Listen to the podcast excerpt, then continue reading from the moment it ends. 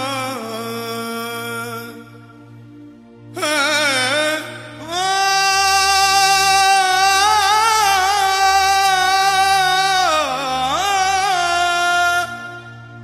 欢迎大家收听我们第二期的《学霸学渣闯美国》，我是资深学渣何山。好，啊大家好，我今天来充当一下学霸，我是 林飞。哦，对，我们的雷亚，雷亚学 霸出去浪了， 所对，以到说现在还没浪回来，所以我只好在这边滥竽充数 一下。啊、好吧，呃，好，那我们先做一下节目的介绍吧。这期节目介绍，嗯，好，没问题。这一期我们 boss 抠门 boss 终于放大招，被我们请给我们请来了一个自带背光的男神。你的脸怎么红了？对，因为坐在男神旁边特别的害羞，他呢非常热爱旅行。 按词儿说，你应该说精神焕发。对，精神焕发。他非常热爱旅行，去南美徒过步，曾经骑自行车一个人从上海到太原，在印度恒河里沐过浴，在阿拉斯加开过最危险的公路，去过非常非常多的地方。而且他曾经三次创业，第二次创业的是第一次创业开英语学校，第二次创业。在上海 handle 过许多套房以及很多租客，第三次在美国开启了自己的餐饮孵化器。那我们就来欢迎我们今天的男神 Max 跟大家打个招呼。大家好，我是 Max。非常谢谢 Max 来到我们的节目。 对，哎，其实刚才我想那个纠正你一个错误啊，林飞，你刚刚说这个麦克斯大哥在恒河里游过泳，但啊，是应该是洗过澡吧？感觉。没有，就就说实话，就只是泡了一下而 已。泡了一 下，因为哎我觉得要是游泳的话，那这个肉挑战有点大， 又是吸水的，又是那个。对，大家可能对对恒河不太了解，有对那个那个听众朋友啊，就是其实恒河呢，就是相当于印度的一个母亲河啊，没错，就是养育了印度人民大部分的印度人民，对然后他们吃喝拉撒呀什么的，然后洗菜呀、洗衣服啊，然后厕所水啊，全都冲到那个河里面。对对。对对。我觉得能在那个里面泡一泡，确实挺有勇气的。据说呃，过世之后焚烧的尸体也会在恒河当中。对，因为那个恒河就是作为那个印度教的信徒来说，他们对等于是他们那个灵魂最后的归宿，然后他们能够可以借此能够完成这个人生的轮回，所以他们去世以后都会坐火车。运到那个瓦伦纳西去，然后在恒河边、瓦伦纳西的恒河边火化，然后把骨灰或者说 剩下的没烧完的部分都推到恒河里面哇，去。所以跟那么多尸体共同沐过浴，也是一件 非常值得纪念的事情。是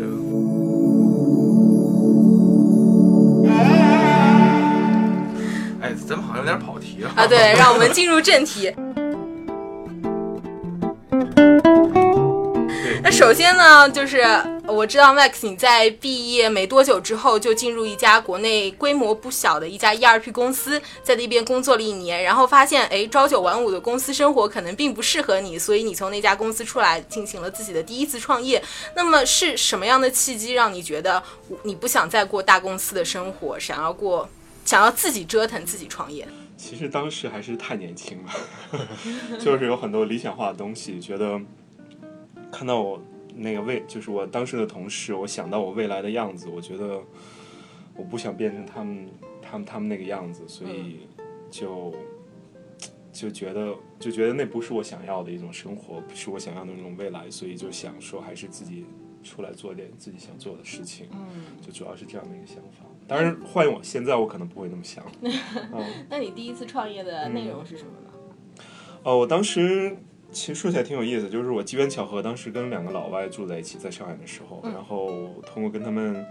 生活在一起，英语水平得到了巨大的飞跃，然后也让我打开了另一扇窗，或者是另一另一道门，让我看到不一样的世界。所以我在想说，也许我可以把这个机会带到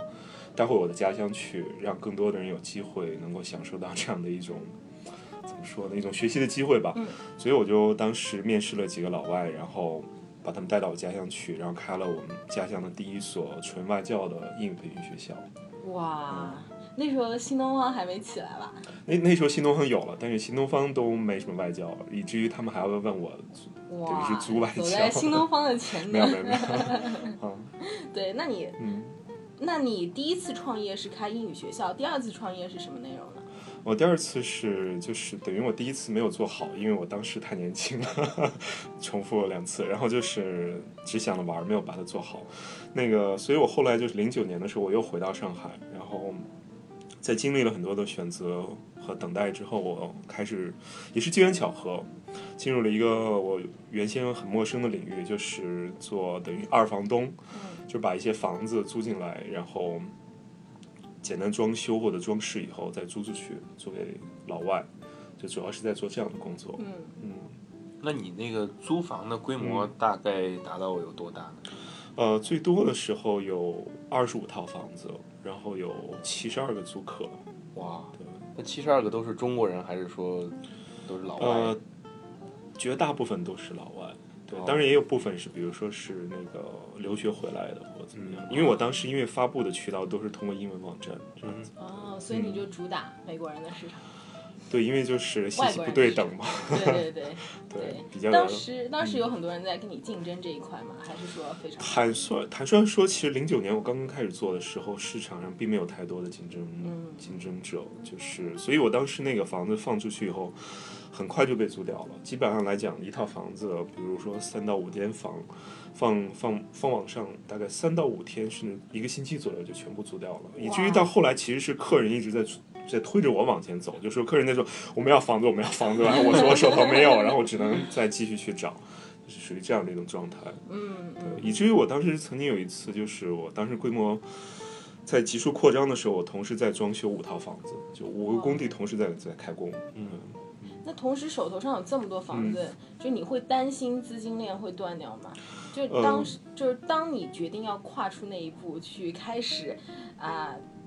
就是租租就是从别人手上租来这么多嗯二手房的时候，你会有这个担心吗？坦率说，确实其实是这样的，就是这个我就先讲一下这个缘起吧，就是为什么我开始做这个事情，其实也是一些机缘巧合。就是我当时有一个阿根廷好朋友，然后看到他。租了一套三加一的房子，然后他有一个那个所谓的“一”就是一个储藏室，大概只有二乘二那样的大小，放一个小床、一个小衣柜、一个小书桌，嗯，连窗子都没有。哇，零九年的时候，他居然要把那间房租到一千五百块人民币，我当时就崩溃了，你知道吗？我说怎么可能？然后这属于黑市啊！黑市，但是我也获得启发，然后我就同一个星期，我在同一个小区，我租了一套三十户的房子，嗯然后租金我还记得五千二，然后我把其中两间租出去，大房两千九，小房间两千三，然后第三间房我就可以免费住，所以这样的生活我大概持续了有快将近半年的时间，直到有一天有一间房空出来，结果同时来了两个老外，都想要同一间房，然后我就跟他们说，要不这样子，你你你 take 这个大的房间，然后另一个人 take 我的房间，然后我睡客厅，可不可以？赚的更多。对， 就没想到他们居然居然就同意了。然后我就在那个客客厅的沙发上睡了大概两个星期，非常痛苦，因为那个床那个沙发非常的软，软对，背很不舒服。然后那个时候我就在想说，要不干脆这样，我再再再往前一步，就是这套房子我等于继续赚钱，然后我再找一套房子我自己住，那我就可以免费住。然后这样思考了大概一个星期，其实那一个星期是我比较难跨的一个坎儿，就是我我也在担心，我真的很担心，我说万一两套房子都在手里，那我一个月要付一万多的租金，那怎么对办？，万一对砸手里，万一砸手里对，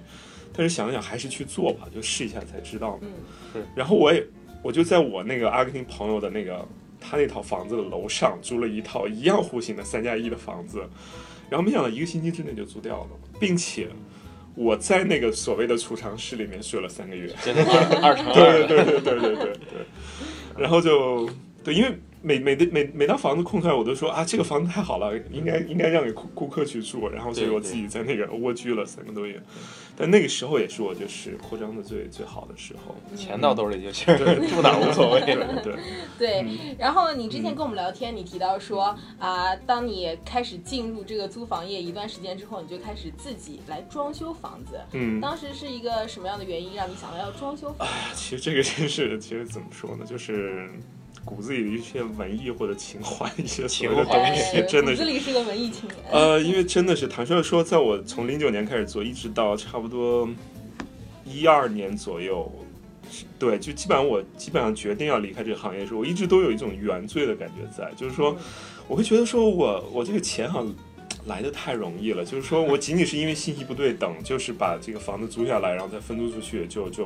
就赚到钱，我一直觉得非常的内疚，你你知这个想道吗？就法我非常不理解，我一 直都是觉得，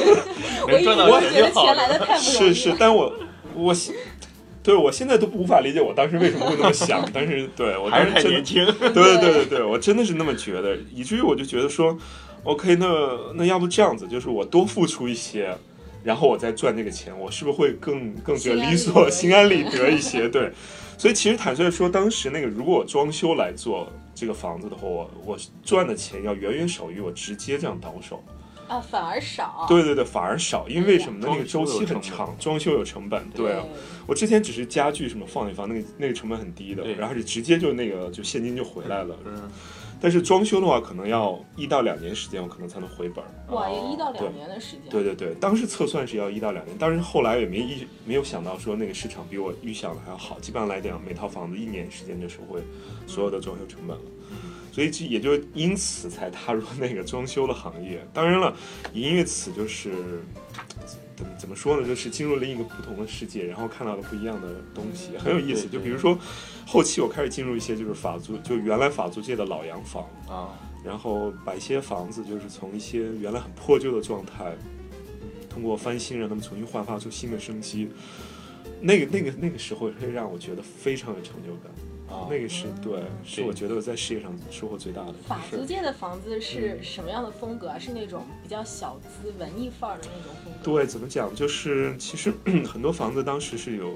就是主主要的建筑风格有一点是英式或者西班牙式的建筑风格，哦，对。就有个、嗯呃小窗台，然后有有个小花台，然后然后有很多铁窗，然后旧式的窗户是这样的。都有。都有都有，而且很多都会带很多大院子。比如说，我有一套房子，就是那个，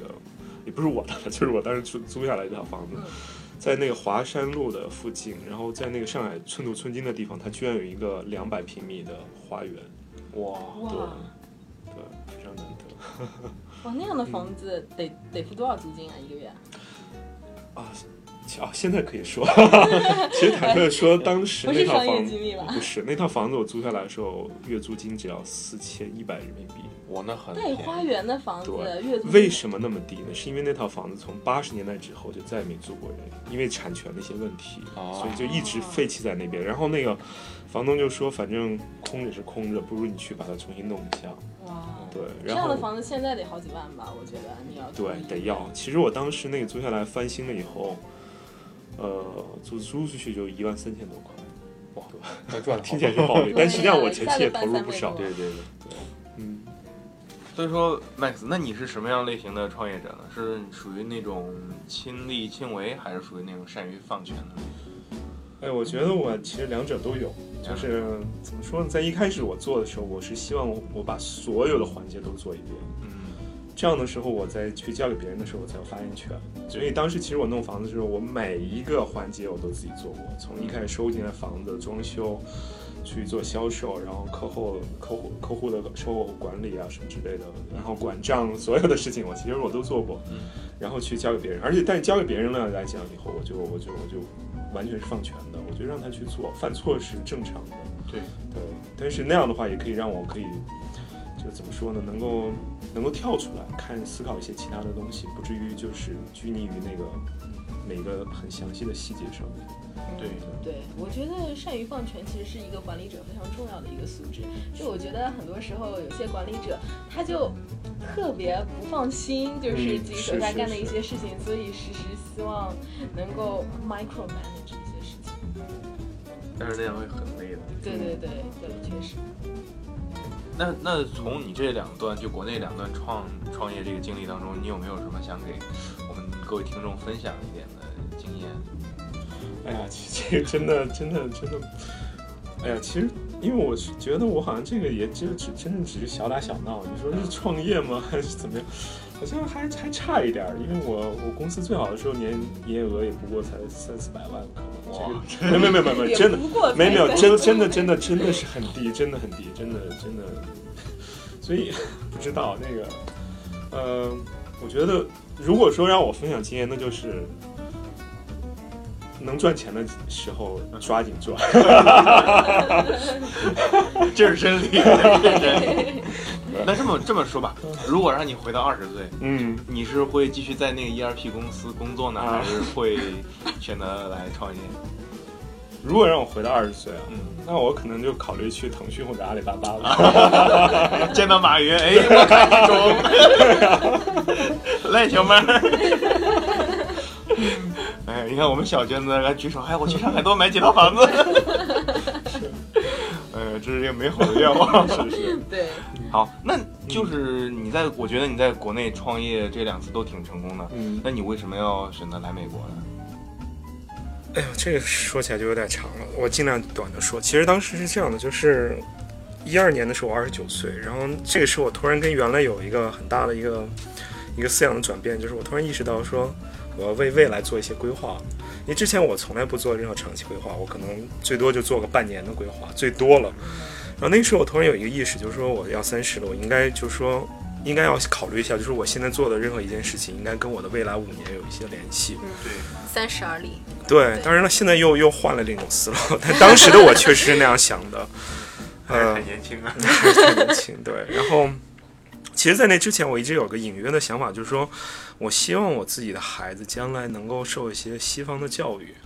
嗯，就虽然我当时是单身啊，现在也是，但是 当时对，但当时有真真的有那种想法那。应该打一个征婚广告。哎，对一，二年的时候，二十九岁，大家自己算一下。对对对，立刻暴露年龄。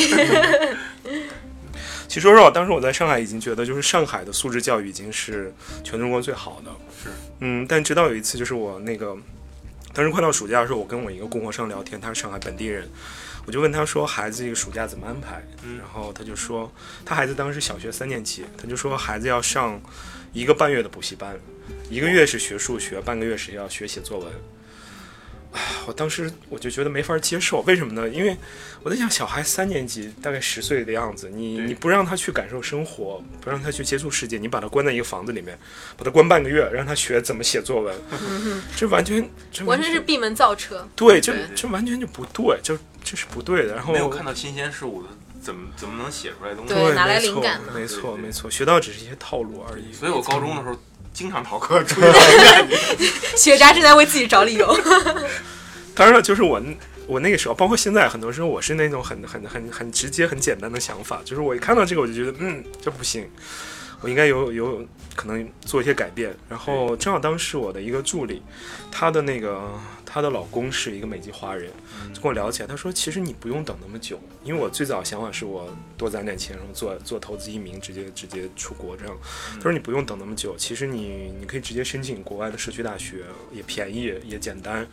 然后你就去看看，看看你再决定说是不是真的那个是你想要的。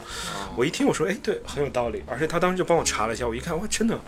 真的很很简单，然后要求各方面，所以我就我就直接就决定了。然后那个暑假我就直接去了老罗英语学校去学托福，然后并且就开始申请学校，然后一三年就过了，就这样子。还是比较有情怀， 对，还没有去新东方这个。是那个对那个文艺青年那个梦，就是 还好赶上了。如果现在去就就听不着他讲课。所以这是给老听众，这是这是我们一个比较文艺的一个大哥。对对对对对，我们在这里要为广大女听众谋一下福利。对对，任何对我们 Max 感兴趣的女听众，都可以在我们微信公众号“学霸学渣闯美国”中给我们留言，我们 Max 会第一时间回复大家。 谢谢谢谢谢谢。一二年二十九岁，啊，对对对，哎哎，对了，你说一下你对那个你女朋友有什么条件来着？ 未来女朋友的设想， 林飞，你看笑了。然后我就很难很难说这个，突然好吧，我把我们嘉宾昏倒了，一股汗都出来了。哎，把我的一点小心思都给看出来 了。跳过这个 OK，啊对，跳过这一个段。对你来到美国之后，你是先在 SMC 读的社区大学对是吗对对？你当时学的是什么专业？呃，工商管理，工商管理对。为什么会一个选专业呢？啊？呃，首先因为它课程比较水一些，说实话，哎哎，对，而且另外就是还是对这块儿感兴趣。其实我当时。我最早在国内读大学的时候，我第一志愿就就是工商管理，但后来没想到给我调配到计算机系， 这也是我的一个这差距也太大，对啊。对很久的一个遗憾，所以现在终于能够在美国能够补上这一课。嗯，所以说，那你学 CS，那你应该嗯电脑也很厉害。也不是，也不是。我其实我当时大学四年都一直很抵触我自己的专业，所以我我那四年大概。看了有三千部电影，就是哇特别宅，一直就在寝室里。 你应该 学电影专 业啊。没有，没有，没有，也就因此把英语练出来了。其实是、哦我都没有意识到自己的听力完全突破了。其实，在那个时候，嗯，对，那所好以像在国内的时候还是一个学渣，然后到美国就突然变成学霸了。能不能讲一讲这段经历呢？对，对，当时对在大学完全是完全是学渣，包括很多学同学可能都见到我都很陌生。我高中同学好像都不认识我， 完全变了一个人似的。没有我去上课呀，不知 道。啊啊看学霸就根本不了解我们学渣啊！的对世对界。对对对，我错 了。然后到了美国以后，其实挺意外的。我当时学的，刚开始学的两门课都很有意思，一个是那个就讲宗教，讲就宗教、宗教和哲学的，然后嗯工商管理还学这个，对，就是那个于通识课程、记记忆忆课程，啊明白对，general education 就通识教育。然后那个老师很有意思，他也是他狂热的喜欢印度，然后讲很多印印度宗教什么的，我就非常喜欢，因为这个东西是我刚刚经历过，因为我对就上那门课的前一个月，我刚刚从印度回来。对，刚在恒河里游过。你你有给老师讲，你说我在恒河里洗过澡吗，啊，没有，但是我的那个就是 essay 里面就一直有有写过。重复的提到这件事情，因为我希望他能给我一个高的分数。哎，所以他就给了你那个课 A 吗？那课绝对是 A 了。 对，然后第二门课是一个爵士乐，然后爵士乐，而且很巧，那个给我们代课那个老师还是一个格莱美的得奖者，哇，对，真的没想到一个社区大学里面就是藏龙卧虎这样是子，啊对对对。然后这两门课都是就很轻松地拿到 A 了，然后让我自己也很意外，就是我从来没有想到，因为说实话，一开始来美国的时候。啊，说实话，真的就是说学习嘛，随便混混就好了，然后多、嗯对多没错接触一些其他的东西。但没想到这两门课一下让我让我觉得，哎，在美国读书很很有意思。啊是而且我印象特别深，就是我上第一期第一次课的时候，那职业课的时候，那老师就直接盘腿就坐在讲台上，哇然后就开始讲课，对，而且每次上课之前就说，嗯，我们来冥想五分钟，非常有意思，非常有意思，这个这个在国内都很难想象这些，是，嗯，对对 所以说呃，Max，你从国内一个学渣，然后来到美国，变成一个学霸，你觉得这个哎，美国和中国的这个大学有什么不同的地方，或者说你有一些什么样想和大家来分享的一些东西吗？ OK，其实是这种从学渣到学霸的转变。 当然，刚才我先讲了一些很多非专业课的一些东西。那么，其实专业课来说，我觉得其实对我的影响或者触动是更大了。就是我在这个美国大学里面，我其实最喜欢的是两门课，一个是经济学，一个是财务。坦白说，我原来虽然在 ERP 公司工作，但是我非常讨厌财务。我每次看到那个财务的书，大学会计什么之类，对啊，我看三页我就看不下去，真的是，我真的没有想到说我会在美国喜欢上财务这门课， 为什么呢？因为就是它所有的那个教材的编排，它的那个案例什么之类的，都会让你觉得特别实用。特别贴近你你能够想象的一些东西，对所以我一学就学进去了，而且学得特别好，嗯，这个是让我很意外的，并且我现在就说跟很多人就讲，就说可能有些呃怎么说，大陆来的一些同学，他们可能他们可能没有意识到说，就是在经济学或者财务上能够学到对于他们可能未来一生都很有用的一些东西。对，不光是你，你哪怕不学，你不从事这个专业，我也建议强烈建议你应该把经济和财务学好，因为可能很多很多思想上的一些东西会会从中得到一些注意。另外就是说，还有就是，其实大学期间对我来说印象最深的是一一次就是一次写作课的一个经历，啊、很有意思。当时那个那个写作课就是。坦率说我，我当时觉得只是为了就是把那个作文写好，怎么怎么写 essay，然后当时我写了一篇文章以后，因为我中间引用了一个数据，因为我当时说那个中国的 GDP 跟秘鲁的人均 GDP 是前后的，我记得当时好像八十七、八十八这样的一个数据，因为我前一天刚刚看过这个数据，所以我当时写作文的时候我就直接写上去了，对结果没想到等那个作文发下来的时候，老师直接给我写了一个批语叫“学术欺诈”，我们都为什么我们都知道这个在美国是很大的一件事情，你知道吗？非常大。然后我就去找他，我说。我我可以证明给你看啊，这个这的确是真实的数据，是你怎么能这么说？他说，因为你没有没有没有引用，没有证明你的学那个数据的出处，所以这就叫学术欺诈。我这个事情对我来讲是非常大的一个一个一个震动。坦率说，就是那个时候我才意识到，就是美国的教育很多方面它是建立在这样的一个基础上的，就是它对非每一常个严谨。非常严谨，就包括一个写作课，他都会去关注你，就是你你的数据的部分，你懂吗？就是他们很多的就是说他们的那种就 critical thinking，就是说这件事情它到底是不是真的，它的数据来源是不是可靠，他们就会去去严格的去去去去刨根问底，去追踪它的那个真实性、有效性。所以这个来讲，我觉得是我触动最大的。包括我对我过去三年，其实这块儿来讲是对我来讲影响特别大。对我也嗯深有体会啊。你像我当时在国内初中啊、高中写作文的时候，嗯那真是随便写， 是是 是想写什么写。是是是，某位名人 说过，地老王 说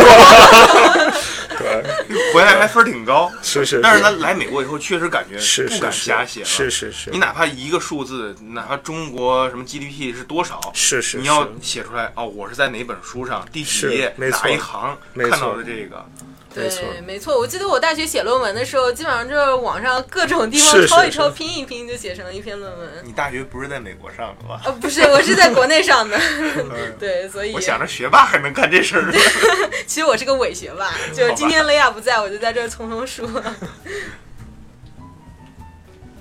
然后你又提到，除了在学校里上课之外，你还参加半米这个网站，然后为很多从国内来美国这边旅游的人当起了当地的伴游。那你是出于什么样的目的去给外地那些国内来的游客当伴游呢？你是想纯粹是想赚钱呢，还是说你希望结识更多的人？到底是什么样的出发点？啊，其实是两点了。就首先第一点就是我，我还是一个，我就特别喜欢带人带人到处逛 玩儿这种。我我我我本身特别喜欢做这些事情，包括我之前在上海的时候也是。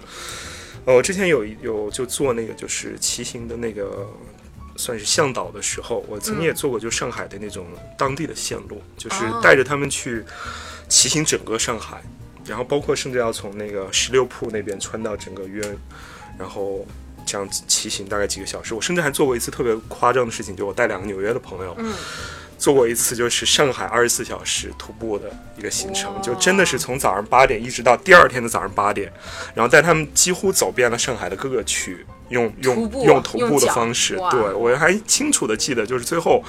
最后我们吃完那个。早茶或者是早点，然后我们我带他们去那个就是黄浦江边，嗯在外滩那边，然后看那个太阳升起，然后看到那边就是很多，呃，大爷大妈在那边打太极拳，广场舞广场舞， 那时候还没有广场舞，太极拳，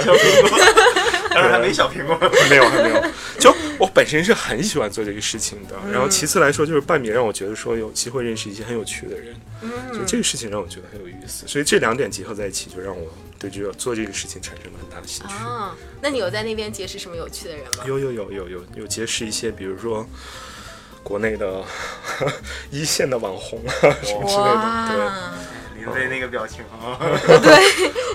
有从国内来的男神吗？我要去结识有一一下个我现在就具体不太方便透露，啊但我对可以对大概说一下，他是一个微博粉丝过千万的一个一个一线，哇哎，林飞，你你一二年的时候多大呀？啊！我一二年的时候我就不在这里透露年龄，何山太坏了，想把我年龄给问出来。没有没有，我觉得既然旁边坐两个单身，就凑合一下，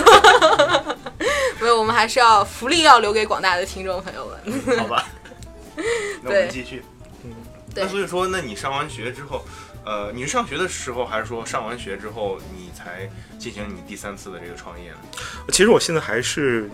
严格说，我还是学生身份。不过我准哦备申请 OPT，、就是我应该今年六月份会毕业，然后就是开始。但是学生签证也是可以创业的，因为哦是可以入股分红这样子。对对。所以说，那你这个第三次创业，确切来说应该是今年才开始的。对对对，其实项目从去年大概十月、十一月开始策划启动，然后到今年三月份是正式的开始开张，然后呃，对，就嗯。 那你创业的项目内容是什么呢？哦，其实我们呢，我们的想法是想做一个餐饮孵化器这样的一个概念，就是餐饮孵化器，第一次听过这个名 词。呃，对，其实就是说，因为看到就是说很多海外的游子，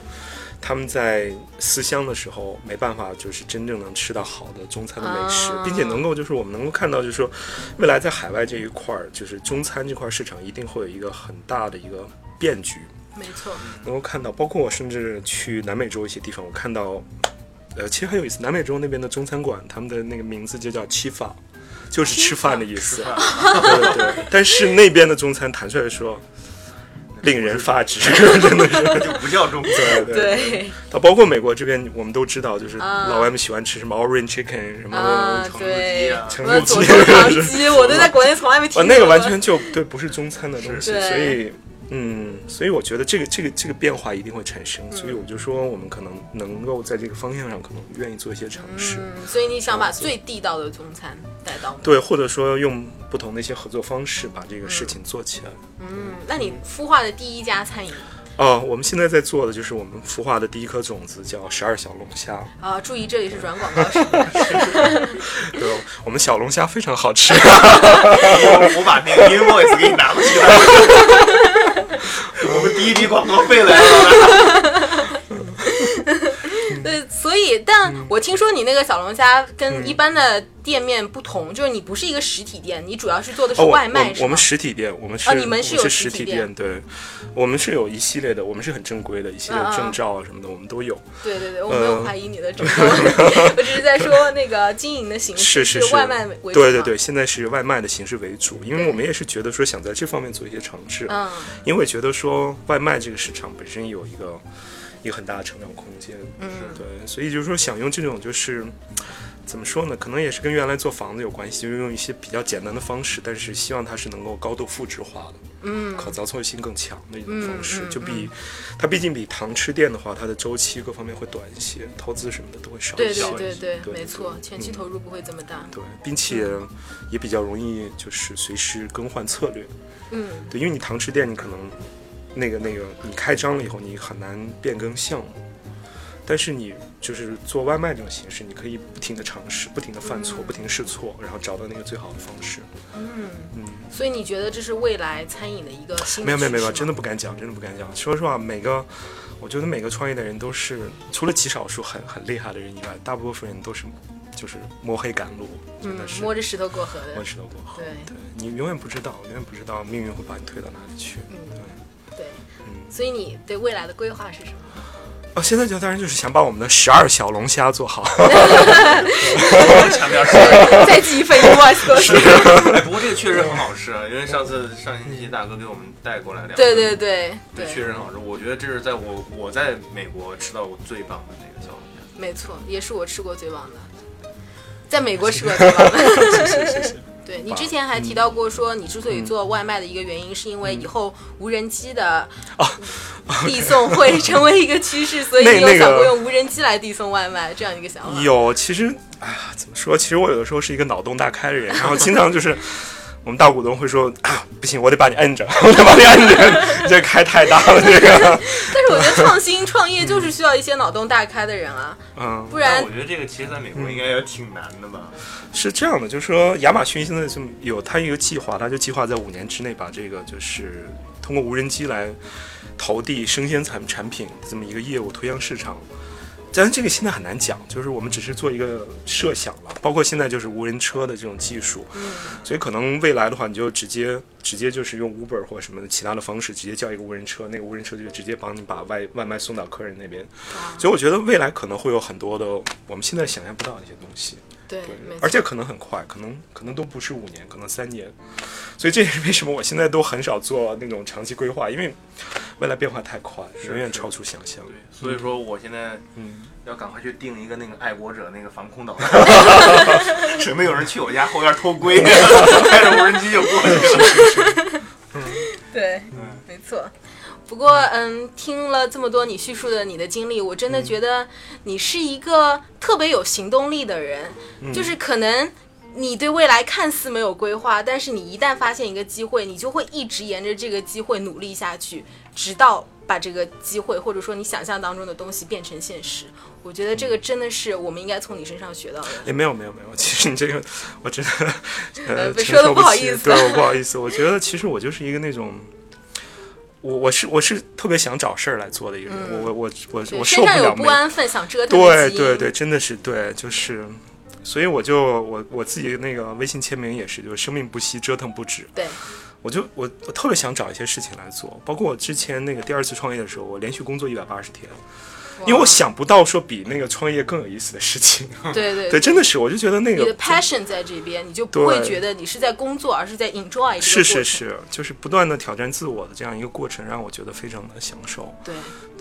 就是对嗯，所以现在也是，我就花很多时间在这个事情上，然后嗯每天都在琢磨说怎么样能够把它做得更好一些，然后我从中得到很大的乐趣。嗯对。嗯其实做这个节目，我有一个很大的感嗯受，就是我通过像跟你这样不断的折腾、不断的尝试新鲜事物的人聊天之后，我发现其实生活有各种各样的可能。朝九晚五这样大公司的生活，可能是很多人会走的一条路，但是当你把思路打开，跟其他有很多有趣的人聊天之后，你就会发现生活其实有各种各样的可能性，各种各样你可以发挥自己兴趣、发挥自己能力的地方，比如说可以去创业，比如说可以背起包走天涯。 我觉得生活有很多乐趣在，不要。把眼光只放在眼前的苟且，生活还有诗和远方。 不好意思，我在这里闷了好大一锅鸡汤。 没关系，没关系。但是其实我我自己坦率说，就是看我过去这个十年的一个成长变化来说，对我还是得讲说，有的时候我我经常会会觉得说，其实我还是在大企业待的时间太短了。嗯就所以一些系统化的东西，包括一些部门的配合啊，怎么怎么去运作一些东西，我学到的太少。坦率说，我有的时候会想说，如果我在企业里面工作个几年再出来，我可能会、会更好一些。嗯，坦率说，但是现在有，所以我我真的我坦率说，有的时候可能一些人会问我说，可能是不是要就早点出去创业什么的，我。我我觉得真的很难讲，真的很难讲。不，我我很不喜欢那种，就是有些鸡汤就说会，就是啊，你就是要去闯，就是怎么样，嗯，真的未必是那样子的。我觉得还是看人吧。对对，嗯，好，对，今天对 对 Max 的访问差不多到这里就要结束了，但是我要在这里给大家做一个小小的预告，我们下一次呢还会请 Max 来返场，给我们聊一聊他旅行的经历，因为他真的是去过非常非常多的地方，之前提到的东南亚四国啊，然后南非呀、阿拉斯加呀，以及印度啊，各种各样有趣的经历，我们都会请 Max 过来，然后跟大家分享，以及告诉大家，嗯。在出去出去旅行，去其他国家体验各种文化的时候，呃，应该注意的一些事情，或者说啊、应该享受的一些方面吧。对，没错对，我觉得不光是旅行啊，最主要是能到当地了解到最正宗的当地的那个习俗和文化，对然后并且把自己投身到当地的那个环境当中，对比如跳到恒河里面去洗澡。 所以说，下期节目呢，那个 Max 会为我们讲更多的关于这方面的一些东西。